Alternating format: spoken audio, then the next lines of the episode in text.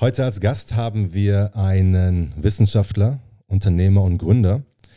Und aus meiner Perspektive haben wir einen Wissenschaftler, der eine E-Commerce-Webseite betreibt. Und auf dieser E-Commerce-Webseite kann jeder, der möchte, Zellen bestellen. Zellen, die den Menschen ähneln sollen. Und diese Zellen werden dann auch noch mit dem 3D-Drucker produziert, also in Form gebracht. Und das ist jetzt wahrscheinlich nicht der beste Pitch für das, was ihr macht, aber die Kombination aus Zellen, ähm, dem 3D-Druck und dieser E-Commerce-Ansatz, der war für mich super interessant. Und äh, ja, Lutz, vielen lieben Dank, dass du heute dabei bist. danke. Das ist schon eine sehr gute Einladung. Das beschreibt schon ziemlich gut. Vielen Dank. Perfekt. Ich habe mir gestern LinkedIn angeschaut und wollte für mich begreifen, wie du zu dieser Idee kamst. Aber dein LinkedIn beschreibt das gar nicht so, so gut. Ich habe gesehen, du ja, hast ein MBA. Genau. Du, du Und ich bin eigentlich Apotheker. eigentlich Apotheker, okay. Was hast genau. du alles bis, äh, bis zur Gründung von Cellbricks gemacht? Wie kam es dazu? Ähm, ich habe Pharmazie studiert, habe dann äh, zwei Jahre als Apotheker gearbeitet, habe in äh, Berlin angefangen zu promovieren und bin über ganz viele lustige und gute Zufälle ins Tissue Engineering reingerutscht. Das heißt, ich bin nicht mehr in der Pharmazie geblieben, sondern bin in die Biotechnologie reingerutscht und da speziell in den Bereich, wie baue ich lebende dreidimensionale Organe oder Organkopien, also ganz kleine biologische Schnipsel faktisch, weil Tissue Engineering ist gerade so ähm, salopp formuliert der, der heiße Scheiß, so dass du versuchst, den, den Körper nachzubauen und, und einfach kleine, nicht mehr in der Petrischale zu bleiben, sondern dreidimensional zu werden, weil alles um uns herum ist dreidimensional. Dann habe ich parallel noch ein äh, MBA gemacht, weil ich es einfach spannend fand und mich dieses äh, Gründen, selbstständig, eigene, eigene Sachen auf die Beine stellen, ähm, einfach spannend war. Das habe ich parallel zur Promotion gemacht. Und nachdem meine Promotion fertig war, die der Grundstock von Celbrix war. Also ich habe über, ähm, wie baue, kann ich mit 3D-Druckern äh, diese, diese, kleinen Mini-Organe drucken, äh, promoviert. Habe ich direkt im Anschluss eine, so eine Hochrisikoförderung vom Staat bekommen, Exist für Forschungstransfer und ich konnte direkt weitermachen und Celbrix, ähm, Celbrix drucken. Das ist quasi die Kurzfassung, wie das Ganze dazu gekommen ist. Woher die Woher die Idee kommt, das ist die äh, am häufigsten gestellte Frage und am schwierigsten zu beantwortende, weil es schwierig ist zu beschreiben. Das war relativ natürlich für mich, das zu machen. Also das war irgendwie offensichtlich, dass das passieren muss oder passieren wird, dass wir in diesen Bereich reinkommen, was vorher immer so eher so Science-Fiction-artig, vielleicht auch ein bisschen dystopisch belastet war, dass man sagt, ich, ich drucke irgendwas und dann pflanze ich das irgendwo ein war das irgendwie völlig klar, dass das passieren würde und dass 3D-Druck das Ganze möglich macht. Das heißt, es war offensichtlich, dass das funktionieren wird und dass ich das machen muss. So, aber das ist am schwierigsten zu formulieren, dieser, dieses Grundgefühl, so, das mache ich jetzt und damit gehe ich weiter. Das, das in einen vernünftigen, erklärbaren Satz zu packen, dieses Gefühl ist extrem schwierig. Okay. Aber es war da.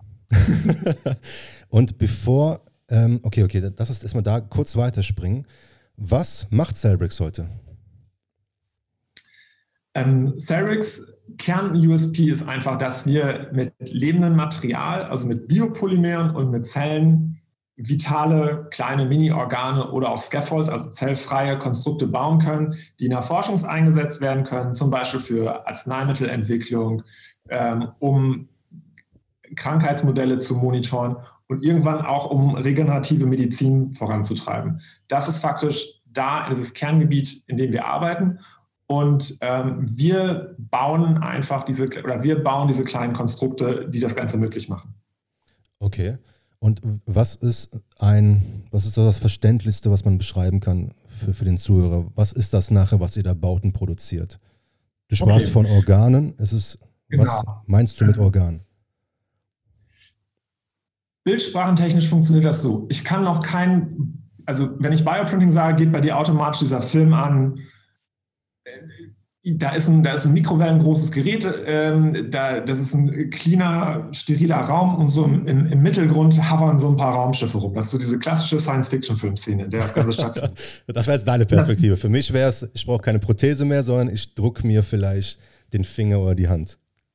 Genau, und dann wird das Ganze, dann, dann wird das Ganze quasi dran geflanscht. So. Das ist so diese, diese klassische Science-Fiction-Vorstellung, die wir davon haben. Da muss ich immer so ein bisschen Expectation Management machen und sagen, ja, da möchte ich gerne hin, aber da sind wir noch nicht. Ich kann noch keinen kompletten Finger bauen.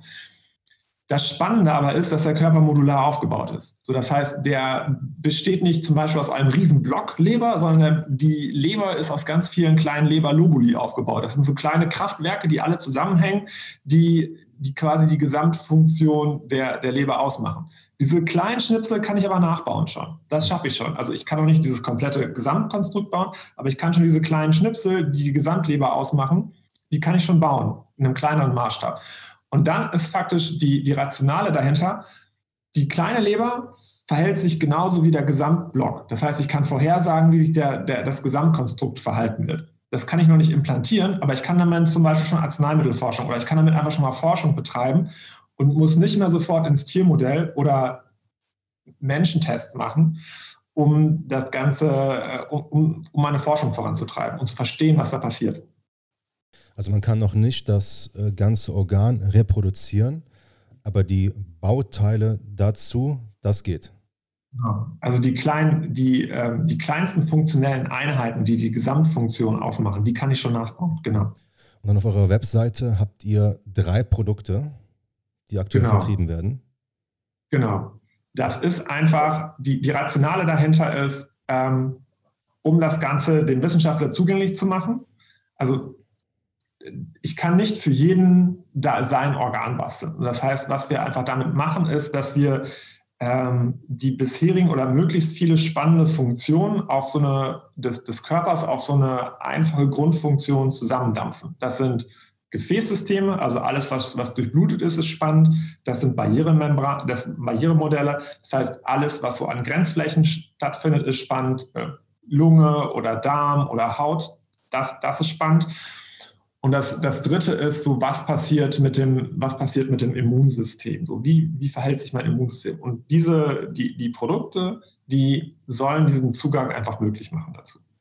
Und diese Produkte, ist das was Lebendes? Nee, ähm, das ist nur die Bauform des Ganzen. Das, der Trick einer Sache ist, die, der, der, ja, ich spreche mal von einem allgemeinen Forscher oder Forscherin im Labor, die haben alle ihre speziellen Arbeitspferde, also ihre Zellen, ihre, ihren bestimmten Zelltyp, mit dem sie arbeiten. Und ich kann nicht alle Zelltypen bei mir zu Hause vor Ort haben oder im Labor haben. Ich habe ich hab einen Grundstock an, an Zelltypen, mit denen ich arbeiten kann. Aber wenn du ein Spezialist für Niere bist, dann hast du ziemlich viele unterschiedliche Nierenzelltypen in deiner Zellbank bei dir als Forscher. Die kann nicht ich alle auch bei mir haben. Das heißt, was wir damit machen ist, wir geben dem Forscher schon mal das Konstrukt, das quasi diese dreidimensionale Form ausmacht und der kann seine Zellen dazu packen und sich so sein eigenes Konstrukt bauen. Das ist halt die, die schnelle Version des Drucks. Wenn es halt sehr kompliziert werden soll, kann ich auch mit Zellen drucken. Das ist kein Problem. Das ist halt der andere Weg. Also das ist quasi das Off-the-Shelf-Produkt. Wenn man in diesem E-Commerce-Business bleibt, das ist Off-the-Shelf. Das kann ich sofort und jederzeit vertreiben. Und dann gibt es das Projektgeschäft, dass du zu mir kommst und sagst, ich möchte eine ganz bestimmte Form von dir mit, einem ganz, mit ganz bestimmten Zellen drin, auf eine ganz bestimmte Art und Weise, damit das zu meinem Versuch passt. Und dann baue ich das individuell für dich mit Zellen. Kein Problem. Und das Produkt dann mit diesen Zellen ist dann was Lebendes oder immer noch nicht? Das ist dann, also es gibt zwei Revenue Streams. Der eine ist quasi Off-the-Shelf-Produkte, zellfrei, und der andere ist Projektgeschäft. Ich baue dir individuell dein lebendes Mini-Organ. Okay, okay. Und ähm, du hast eben schon mal kurz angesprochen, Kunden sind Betriebe, Unternehmen, die Forschung betreiben und alternativ dafür auch Tiere und Menschen verwenden würden und jetzt mit euren Produkten das vermeiden können, unter anderem. Das korrekt. Also das äh, ist von Akademia und, ähm, und, und, Forschungsinstituten äh, bis zur Industrie. Und das ist gerade an der Stelle, dass, dass diese Kunden alle lernen, dass es dreidimensional geht und dass, es, dass ich darüber auch einen, einen, einen höheren Wert an Informationen bekomme, anstatt dass wenn ich nur mit einem Zelltyp arbeite oder wenn ich mit meiner Petrischale weiterarbeite, generierst du viel mehr Wissen und viel mehr, viel mehr Daten, wenn du mit dreidimensionalen Modellen arbeitest. Genau. Das heißt, in der Petrischale würde ich mir jetzt vorstellen, also ich habe da kein Grundverständnis für, aber da kann man Zellen kultivieren, die wachsen dann so, wie sie da in, diese Form reinpassen. Und ihr könnt genau. das Ganze jetzt in Form bringen und durch diesen Formcharakter habe ich dann Vorteile beim, beim Forschen, beim Testen? Genau. Also Forschung in der Petrischale ist nicht grundsätzlich falsch. Das, ist, das, ist, das stimmt nicht. Das hat 100 Jahre gut funktioniert, das, das funktioniert auch weiterhin gut. Aber der, der Trick einer Sache ist, wir sind halt, dann hast du einfach Zellen, die auf einer, auf einer Plastikoberfläche wachsen und fertig. Und die verhalten sich halt anders, als wenn sie in ihrer natürlichen Umgebung sind. Und was ich mit 3D-Druck mache, ist, dass ich denen eine Umgebung liefere oder baue, in der sie sich deutlich natürlicher verhalten als in einer flachen Plastikschale, vereinfacht formuliert. So. Und da geht jetzt mehr und mehr der, oder es kommt, die Datenlage ist so, dass mehr und mehr die Forschung in Richtung 3D geht, weil ich halt validere und bessere Daten bekomme als nur in der Petrischale. Die Zellen verhalten sich natürlicher, das heißt, eine, du hast eine höhere Aussagekraft, wenn du mehr natürliche Daten generierst, als wenn du in der Petrischale in 2D bleibst. Okay, und, und was für Tests sind das dann? Geht es dann um Shampoo, um zu sehen, wie die Haut darauf reagiert? Oder ist das geht zum Beispiel darum, dass du äh, Tumormodelle hast und gucken möchtest, ähm, wenn ich das auf eine bestimmte Art und Weise therapiere, diesen Tumor, ähm, stirbt er früher oder kann ich den dazu bewegen, dass er aufhört zu wachsen? Äh, kann ich den dazu bewegen, dass er stirbt? Kannst du einen Tumor äh, produzieren? Ja. Okay, wow.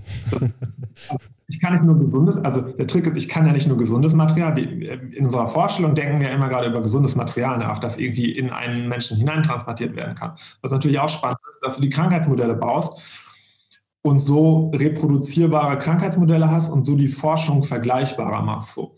Weil du immer den gleichen Tumor hast, an dem du testen kannst. Immer die gleiche Geometrie, immer die gleichen Zellzahlen drin, das beschleunigt einfach deine Forschung, wenn du zum Beispiel irgendwie ähm, Chemotherapeutika bauen möchtest oder so. Das, das kann aber auch in andere Richtungen gehen. Das äh, kann auch daran, da, dahin gehen, dass du verstehen möchtest, wie funktioniert oder wie breitet sich eine Infektion in deinem, in deinem Körper aus? Wie, wie, wie breitet sich die aus? Wie, welche Zellen werden wann wie wo infiziert? Auch das kannst du darüber monitoren. Also das, die Anwendungen da sind total vielfältig. Okay, wow. Und was ist konstruktionstechnisch möglich? Welche Formen, welche Geometrien? Worauf zielt ihr ab? Was, was will der Kunde? Also das Rennen beim, beim Bioprinting geht eher darum, möglichst klein und möglichst präzise zu sein, während so in dem normalen industriellen Plastik und ähm, Metall 3D-Druck geht es eher in die andere Richtung. Du willst möglichst groß und riesig werden. Das heißt, du willst am liebsten gleich das ganze Auto aus dem, aus dem 3D-Drucker rausschieben können. So. Bei uns geht das Rennen in die andere Richtung, möglichst klein und möglichst präzise zu werden. Das, was ich anstrebe, dass wir irgendwann bei einem einstelligen Mikrometerbereich sind. Da, da kratzen wir gerade dran, aber wir sind noch nicht komplett einstellig. So, das, das funktioniert noch nicht. Ähm, und du möchtest mit möglichst vielen multiplen Materialien arbeiten können. Das kommt, das kommt auch noch dazu. Das heißt, du möchtest eigentlich nicht nur einen Zelltyp, sondern du möchtest mit möglichst vielen Zelltypen parallel arbeiten und die diskret voneinander positionieren können. Das ist, das ist ein weiterer Trick, den du, den du hinbekommen musst. Okay, okay. Also allgemein, ihr habt Off-the-Shelf-Produkte, die werden E-Commerce-seitig vertrieben und dann habt ihr auch projektbezogene ähm, genau. Aufga Aufträge und da könnt ihr tatsächlich lebende genau. Dinge produzieren. Ähm, das wird alles möglich durch dieses Fertigungsverfahren, das dem, was ein additives Verfahren ist, vergleichbar mit genau. dem SLA-Verfahren ist. Ähm, genau. Was genau passiert da und woher kommt diese Innovation? Genau, es, ähm, das musst du dir äh, faktisch wie so ein SLA oder äh, DLP-Verfahren vorstellen. Ähm, wir haben an, nur anstelle von Plastik arbeite ich mit einem Biopolymer. Das kann zum Beispiel sein Kollagene, Hyaluronsäuren, äh, Gelatine, alles in diese Richtung, die quasi die extrazelluläre Matrix seines Körpers, also das ist faktisch das, was die Zellen, was die Zellen deines Körpers zusammenkleben. So, die, äh, das ist quasi die Materialien, nehme ich, um auch meine Zellen zusammenzukleben. Das funktioniert folgendermaßen, dass ich mir dieses, dieses Biopolymer besorge und ich mache das druckbar. Also ich muss das ein bisschen modifizieren, dass ich das aushärten kann. Das heißt, es muss halt vorher flüssig sein und dann muss ich es festmachen können. So, das machen wir in-house bei uns. Das heißt, ich besorge mir die, Biopolymere, ich äh, ich funktionalisiere die, so heißt es einfach äh, übersetzt. Dann besorge ich mir die Zellen, die ich brauche. Das ist der geschwindigkeitsbestimmende Schritt. Das heißt, ähm, je nachdem, wie viel ich oder wie groß ich drucke und wie viele ähm, äh, Mini-Organe ich baue, brauche ich entsprechende Zell Zellanzahlen. So, die muss ich mir besorgen, die muss ich farmen bei mir. Die kann ich irgendwann abernten, wenn ich genug habe. Und dann mische ich das Biopolymer mit den Zellen. Dann packe ich das Ganze in den Drucker und gebe dem Drucker so ein ganz normales ähm, Cut-File, was der bauen soll. Das heißt, ich orientiere mich einfach an den Bauformen des, des menschlichen Körpers. Dann baue ich daraus einen Cut-File, gebe das Ganze an den, an, an den Drucker und dann lade ich den und sage faktisch, druck mir das. Und dann, äh, dann, dann, druckt er das relativ schnell. Das gibt es, also das ist der, der, schnellste Schritt. Das kann, je nach Modell dauert das irgendwas zwischen fünf und zehn Minuten und dann ist er fertig. Aber es sind dann kleine Dimensionen, ne?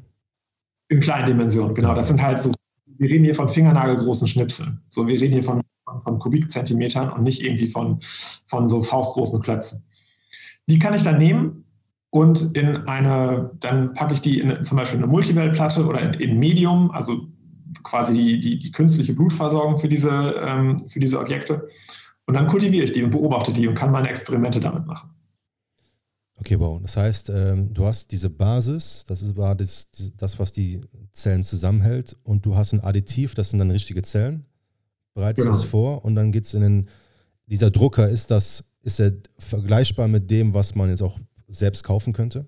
Ein DLP genau. ist ein teuren Drucker, ne? Ähm, ja, DL, das, also die Preise gehen gerade wahnsinnig schnell runter. Also das, das ist in diesem äh, DLP-Bereich, ich glaube, da, da liegen die schon weit unter, unter, unter 1000 Euro jetzt. Okay, wow. Äh, Genau, ah, äh, pardon, ich habe den, den entscheidenden Teil vergessen. Ähm, das, und dann wird das Ganze quasi beleuchtet. Also ich habe unterschiedliche, also eine, so eine Bauplattform und da ähm, bringe ich meine, mein, mein Biopolymer ein, dann äh, bestrahle ich das Ganze mit einer, mit einer bestimmten Wellenlänge und dann härtet das Ganze aus. So, und das kann ich halt beliebig häufig wiederholen mit unterschiedlichen Bioinks. Das heißt, das ist, das ist quasi der USP. Ich kann mit unterschiedlichen Bioinks in eckigen Klammern Biopolymeren, ähm, kann, ich, kann ich parallel arbeiten und dann mir faktisch so mein, mein Mini-Organ aufbauen. Aber parallel arbeiten heißt, du nimmst dann das Objekt, was teilgefertigt wurde und tauchst das in das nächste Gefäß ein, weil da ein anderes äh, Biopolymer ist. Genau, oder ich ziehe quasi die, die, die Ink aus dem, aus dem Becken raus, packe eine neue rein und fahre es wieder rein. Also Vorher sehr, muss ich halt gucken. Sehr aufwendig. Genau.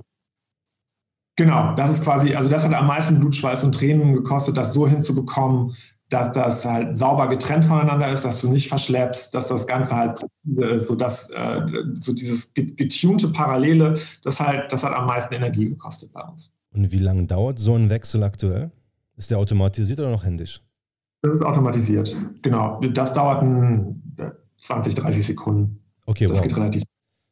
Das heißt auch, dieses, das, das Volumen von dem Behälter per se ist auch kleiner wahrscheinlich, ne? Genau. Okay, okay. Ich arbeite auch mit kleinen Maßstäben. So, das, ist, das ist jetzt halt, wenn ich jetzt mit äh, in, in Kubikmeter Größe arbeiten würde, wäre das ein ganz anderes Thema. Dann würde es halt viel länger. Aber dadurch, dass ich einen kleinen Maßstab habe, kann ich sehr schnell sein. Das ist mein Vorteil. Bei einem komplexen Organ, bei einem komplexen Auftrag, wie viele Wechsel bedarf es da? Ähm, das kommt, also ich kann mit äh, aktuell mit, ähm, mit, mit, mit drei bis vier Inks arbeiten. Aber die wechsle ich so häufig durch, wie ich muss. Das heißt, auf jeder Ebene muss ich ja faktisch wechseln. Je nachdem, also du musst dir ja vorstellen, ich, ich lege ja unterschiedliche Schnittflächen dann übereinander. Und pro Schnittfläche muss ich dann auch äh, jeweils so häufig wechseln, wie ich äh, unterschiedliche Inks auf dieser Schnittfläche habe. Das heißt, das, das, das sind schon viele Wechsel. Okay, okay. Und dieser 3D-Drucker, so wie ich es verstehe, auch diese Automatisierung von diesem Wechsel, die Innovation, die ist von euch? Oder genau, von jemand das haben anderem? Wir, nee, das haben wir gebaut. Das ist quasi, also in-house bei uns, wir versuchen eigentlich die komplette Toolkette ähm, des, des Bioprintings zu beherrschen. Das heißt, wir bauen unsere eigenen Bioinks, wir bauen unsere eigene Hardware und wir bauen unsere eigenen Endprodukte. Das heißt, so, wir beherrschen eigentlich diese, diese komplette, diese komplette Toolchain, damit wir möglichst unabhängig von anderen sind. Das heißt, wir bauen auch den Drucker selber. Klar, wir entwickeln den selber und bauen den dann zusammen mit einem Prototypenbauer, weil wir halt keine Ingenieure sind. Das sieht man halt, wenn ich den baue oder wenn das ein äh, aus, ausgebuffter Ingenieur das Ganze macht. Ja. Ähm, aber quasi dieses Design und das Know-how, das kommt von uns. Und ähm, bei dem, was ihr da Innovation betreibt, Gibt es da auch Dinge und Aspekte und Features, die ihr euch von diesem Maker-Movement, von der Open-Source-Community abschauen könnt? Ich bin selber eher so ein Fan von FDM und sehe halt, was da alles passiert, was man da upgraden kann und was da jetzt auch auf Kickstarter läuft. Ähm, beim Thema SLA und so bin ich nicht so drin, weil die mir nicht, also für mich zu aufwendig sind. Ähm, aber gibt es da auch einfach Communities, wo ihr euch hier und da was abschauen könnt?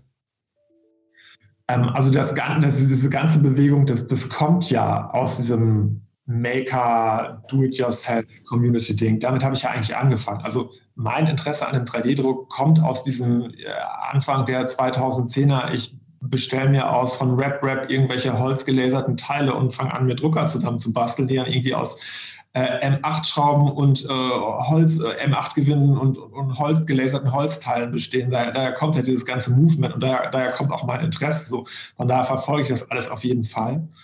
Und wir können uns da in, in Teilen noch ja nicht mehr so richtig abschauen. Wir können uns ein bisschen inspirieren lassen, weil mit, mit, mit biologischem Material bist du schon ziemlich weit draußen. Also da gibt es nicht mehr viel, was was dir so, so weiterhelfen kann. Aber ich verfolge natürlich die, äh, die Community in diesem Fall auf, auf jeden Fall. Und das, das driftet ja auch noch in andere Bereiche rein, weil es kommt ja mehr und mehr dieses, ähm, das Thema auf, ich versuche Lebensmittel zu drucken oder ich versuche äh, in, in vitro Meat zu basteln und ich versuche das Ganze zu drucken oder ich versuche mir jetzt Nudeln oder, oder meine, meine Plätzchen äh, mit dem 3D-Drucker zu erzeugen. Das kommt ja, das driftet ja auch mehr und mehr in andere Bereiche rein als nur, ich habe hier Plastik oder ich habe hier Metall und jetzt, jetzt, jetzt bastel ich den, den neuesten super leichten Flügel für Airbus oder sowas. Aber mit diesem Material ist es, ähm, ist es denkbar, dass man das irgendwann als Additiv vielleicht auch beim Spritzguss hinzufügt, um Oberflächen zu erhalten, die selbst heilen? Also hat, haben das, diese, dieses, kann dieses Material zu einer Zelle führen, die imstande ist, gewisse Dinge selbst zu kurieren? Genau. Ähm, das Material als solches kann aber noch mehr. Also du kopierst faktisch ähm, etwas, was es schon, schon sehr lange schon sehr lange gibt. Das heißt, du kannst das Ganze auch in, in, in anderen Polymeren einbauen. Das heißt, ich versuche ja den Zaubertrick zu machen, dass ich, dass ich versuche, die, die, den menschlichen Körper nachzubauen. Aber was natürlich auch funktioniert, ist, dass du das in andere bestehende Systeme einschleust, wo du, wo bis jetzt einfach kein biologisches Material da war, sondern wo du eher darüber nachdenkst, äh, wo du eher mit, mit, mit Plastiken gearbeitet hast, wo du irgendwie alles, was mit PE, PP, PET, dass du solche Sachen irgendwie tunes mit, mit, mit so einem Material. Das kann natürlich auch sein, aber da muss man erst gucken, oder da geht es erst darum zu gucken, wo die Forschung ungefähr hingeht damit. Wie kann man sich jetzt Cellbricks vorstellen? Ihr seid in Berlin. Man könnte ja vermuten, ihr nutzt E-Commerce, das heißt, ihr macht das schon was anderes. Ihr macht das, äh, was interessant klingt. Ähm, habt ihr jetzt ein Großraumbüro mit der Couch und den Pflanzen und es geht darum, dass der 3D-Drucker so lang wie möglich läuft, vielleicht auch über drei Schichten. Wie kann man sich vorstellen, wie, was Cellbricks da macht tagtäglich? Äh, wir, wir haben in der Tat das, das Großraumbüro. Ähm, wir und, und das Labor dazu. Aber hauptsächlich verbringen wir unsere Zeit einfach im Labor, äh, dass wir einfach arbeiten mit dem, wir arbeiten mit dem Drucker, wir versuchen das Ganze voranzutreiben. Das heißt, wir versuchen unsere Chemie, wir versuchen unsere Biologie, wir versuchen unsere Technik voranzutreiben. Das heißt, wir sind eigentlich hauptamtlich im Labor und entwickeln die Technologie weiter und ähm, produzieren einfach für unsere Kunden oder produzieren unsere, unsere parallel unsere, unsere Produkte und vertreiben die. Das heißt, wir haben einerseits so einen Forschungsarm und andererseits sind wir auch natürlich E-Commerce und versuchen unsere Sachen zu vertreiben. So ganz, ganz klassisches Startup. Okay. Ganz klassisches Tech-Startup, um es so, so, so zu sagen. Also wir müssen halt immer weiter forschen und das Ganze weiter vorantreiben. Und das Unternehmen ist, ähm, die Hauptsprache ist Deutsch oder Englisch? Äh, die Hauptsprache ist Englisch, weil wir ein äh, internationales, diverses Team haben und weil sowieso die hauptamtlich die Wissenschaftssprache ist, auf der wir uns äh, unterhalten, ist auch Englisch. Das heißt, die, die Publikationen, die ich lese, äh, so wie ich veröffentliche, das ist alles Englisch. Bist du heute Wissenschaftler oder bist du Geschäftsführer? Bist du Unternehmer? Ich bin mehr Geschäftsführer und Unternehmer. Also ich verbringe viel zu wenig Zeit im Labor oder ich bastel viel zu wenig und ich bin äh, viel mehr ähm, Geschäftsführer, Organisator, salopp formuliert der Excel-Onkel, der den, der den Laden zusammenhalten muss. Genau. Gefällt dir die Position? Ich bin eher Organisator und mache möglich. Gefällt dir die Position? Ja, das ist, äh, das ist, das ist spannend. Das, ähm, also, Oder gefällt dir die mehr als Forschung? Gefällt dir das mehr als Forschung? So ist es vielleicht besser gestellt. Ja, das ist, äh, da schlagen zwei Herzen in meiner Brust. Also ich versuche wieder mehr Zeit für, für Forschung zu haben, weil halt mein, auch mein, oder Entwicklung, weil auch mein Talent liegt, was ich, was ich gut kann. Also dieses, salopp formuliert spinnen, basteln, neu entwickeln. Das, das kann ich sehr gut. Das heißt, ich versuche mich so zu organisieren, dass ich auch das weitermachen kann oder, oder wieder mehr machen kann, weil so ein äh, CEO sein ist oder Gründer sein ist einfach ein Fulltime-Job. Das heißt, du bist eher so, so Ermöglicher. Ich versuche das jetzt aber so zu organisieren, dass ich auch wieder mehr Zeit habe fürs, fürs, fürs Entwickeln, weil das auch mein Ursprung, also mein, mein Talent ist, was, was das Ganze ja nicht möglich gemacht hat, aber was so der, der Kern des Ganzen war. Wie kam es zu diesem E-Commerce-Ansatz? Das heißt, ihr habt eine Shopify-Page, auf der kann man aktuell zwei Produkte auch einfach so beziehen. Also man kann mit Google Pay bezahlen. Ähm, wie kam es zu dem Ansatz? Also normalerweise hast, denkst du dir ein Labor, okay, da kannst du eine PDF runterladen, dann hast du da ein Bestellwesen, schickst du rein, dann passiert was. Dann hast du wahrscheinlich schon einen Anruf vorher.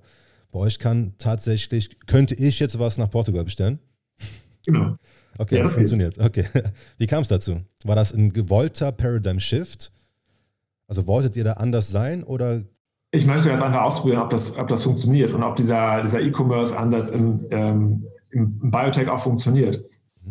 Kann sein, dass es, also normalerweise war es immer eigentlich so, wie du es beschrieben hast, dass es halt so, so ein langwieriger Bestellprozess ist und ich möchte halt versuchen, das so, so stark es geht zu verkürzen. Und ich glaube, dass es halt einfach der, der, der Gang aller Dinge ist. So, ähm, Jeff Bezos hat es einfach vorgemacht mit, mit Büchern und jetzt kannst du einfach alles mit einem Klick im Internet kaufen. Warum nicht auch Biologie?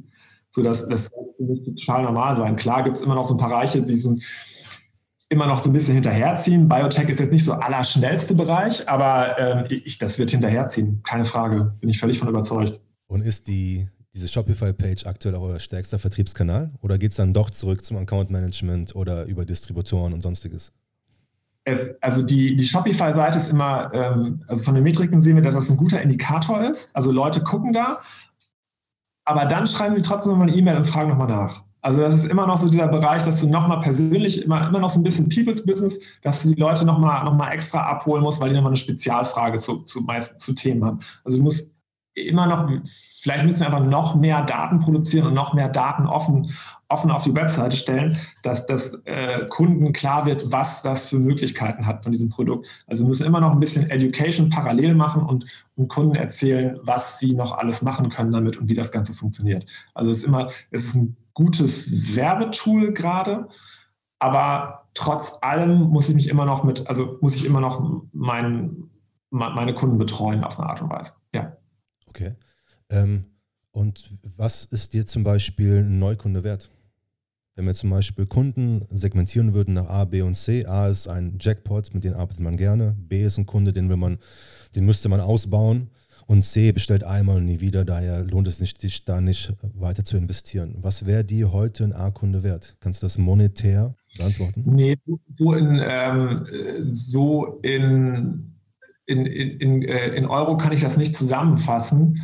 Ähm, was ich da interessanter finde, ist, sind die, sind die, sind die C-Kunden, warum sie nicht nochmal kaufen. Also eigentlich versuche ich, möglichst viel Infos von den C-Kunden zu bekommen, weil das die kritischen Kunden sind und irgendwas festgestellt haben, was sich stört oder was ich verbessern muss auf eine Art und Weise. Das heißt, ich versuche eigentlich Kontakt zu allen Kunden zu halten und möglichst viel Feedback zu bekommen, speziell von den C-Kunden. Warum kauft ihr nicht nochmal? Wieso seid ihr, wieso bleibt, werdet ihr kein Recurrent Revenue bei mir, sondern ihr kauft nur einmal und nie wieder? Was ist das eine Ding, was euch gestört hat? Wo muss ich noch verbessern? Was sind so die, was sind die, was würde, was ist das eine Ding, was dir noch fehlt, damit du nochmal auf Bestellen klickst? So, das muss ich aus den, aus den Kunden rauskriegen. So, das sind die, die wichtigen Informationen, die mich, die mich gerade interessieren, weil ich per se immer noch ich, ich mache Deep Tech, das heißt, ich muss meine Produkte immer weiterentwickeln. Das heißt, ich muss dauerhaften Kontakt zu meinen Kunden, zu meiner, zu meiner Userbase haben und einfach rausfinden, wo, wo, wo drückt euch der Schuh? Wo kann ich euch noch weiterhelfen? Wo kann ich weiterentwickeln? So, das sind die Sachen, die für mich richtig, richtig wertvoll sind. So, das, aber ich kann da jetzt einfach kein, kein Eurozeichen dranhängen. So, so, wert ist mir das Ganze so. Und was macht bei euch ein A-Kunden aus? Was bestellt der? Ich versuche es so hinzubekommen, dass mein, dass mein A-Kunde dauerhaft monatlich bei mir kauft. So, das ist so, dass, dass, dass seine Experimente dauerhaft mit meinen Produkten laufen. Das ist das Ziel, was ich mit einem A-Kunden erreichen muss. Das kann aber sein, dass das nur eine, dass das eine, eine, eine Universität ist, die das vielleicht nur, vielleicht nur einmal im, im Monat etwas kauft. Es kann aber auch sein, dass das, äh, dass das dass es Institute sind, die, die, sagen, ich, ich brauche jetzt mal hier für einen, für, für einen größeren Bedarf, ich, ich brauche mehr. So, ich brauche ich, ich brauch für, äh, brauch für fünf, sechs, sieben Experimente brauche ich jetzt dauerhaft Material, aber innerhalb eines kurzen Zeitraums. Das, das variiert.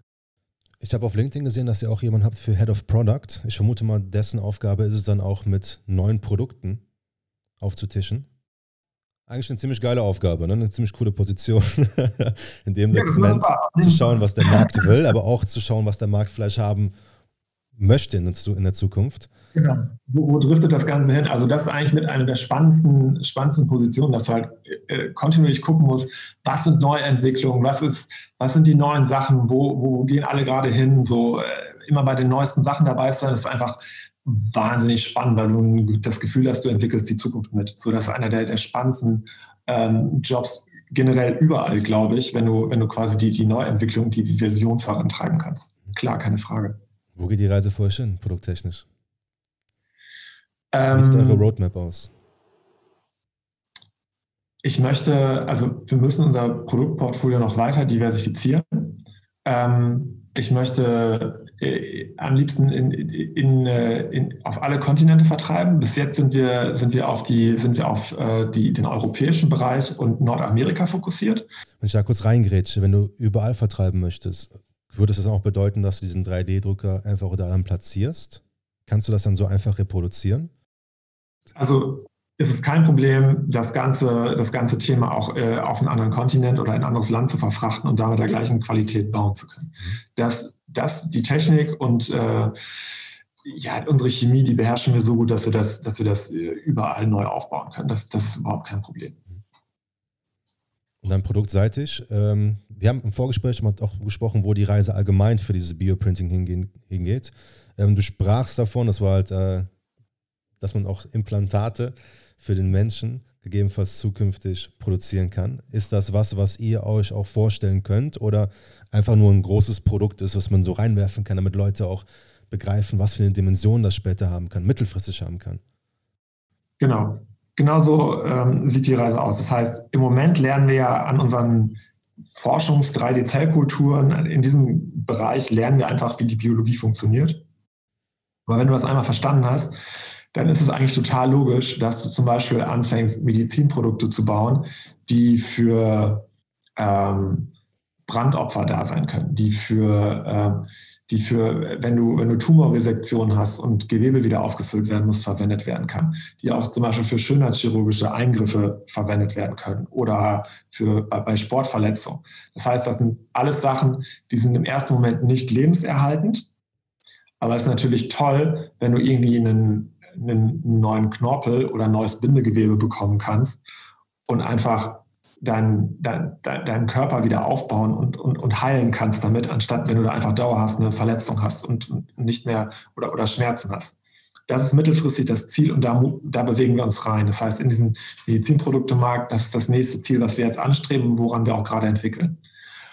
Und langfristig das Ziel ist natürlich, dass du irgendwann mal transplantierfähiges oder implantierbares, lebenserhaltendes Gewebe baust. Aber das ist noch ein sehr weiter Schritt und das wird auch entsprechend hart reguliert. Also nur weil ich jetzt zum Beispiel äh, erste Medizinprodukte bauen kann, heißt das noch lange nicht, dass du dann auf einmal irgendwie den, die neue Leber bauen kannst oder das neue Herz oder die neue Lunge bauen kannst und das dann sofort verpflanzen kannst, sondern ähm, der Begriff dafür ist ähm, ATNP, das ist so ein Kofferwort, das heißt Advanced Therapeutic Medicinal Product.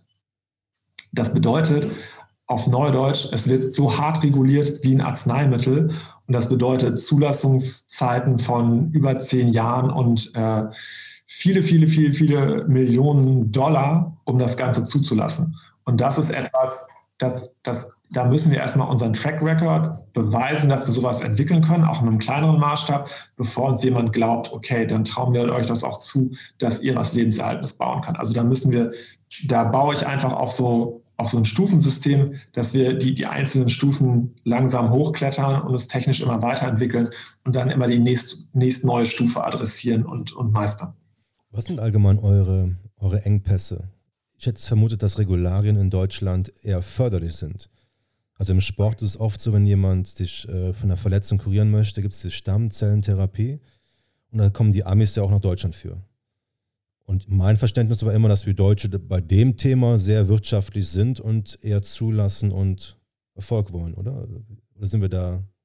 Also wir sind auch schon relativ ähm, restriktiv und, und, gut geordnet im Medizin- und im Arzneimittelbereich, aber das ist auch gut so. Also wir können nicht einfach wild anfangen, äh, Sachen zu drucken und in Menschen zu implantieren. Das ist, das ist nicht gut. Dann bekommt dieses ganze Thema so einen dystopischen Kontext, dann kriegt das was Frankensteinartiges auf einmal. Dann sitzen wir alle in unseren Kellern und äh, die Blitze zucken im Hintergrund und wir spielen Lachen, wild Lachen auf unseren Orgeln. Das hat so, dieser Kontext darf niemals entstehen, sondern das muss ein total reguliertes, total transparentes, klinisches Thema sein. Das muss medizinisch bleiben. Das darf nicht so ein, in so, in so was Dystopisches abdriften. Das heißt, ich bin über diese Regulatorik auch sehr glücklich, weil wir damit, also nicht zutiefst glücklich, aber ich bin froh, dass wir sie haben, äh, weil das Ganze auch einen Sicherheitsaspekt widerspiegelt, den wir, wenn du einmal diese Regulatorik durchlaufen bist, dann, dann hast du eine gewisse, kannst du eine gewisse Sicherheit widerspiegeln deinen, deinen Kunden gegenüber, weil du hart geprüft worden bist. Okay.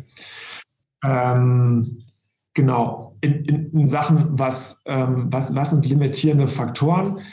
Kannst du jedes Startup in Deutschland fragen, ist, glaube ich, Zugang zu VC-Kapital, so, aber es wird mehr und mehr gefördert. Also siehe hättest du, gerne, hättest du gerne einen VC im Team, also jemand, der vielleicht große Taschen hat, aber innerhalb von zehn Jahren das auch wieder verkaufen möchte, was er da erworben hat. Also jemand, der dann mit einem gewissen Druck auch an die Sache rangeht.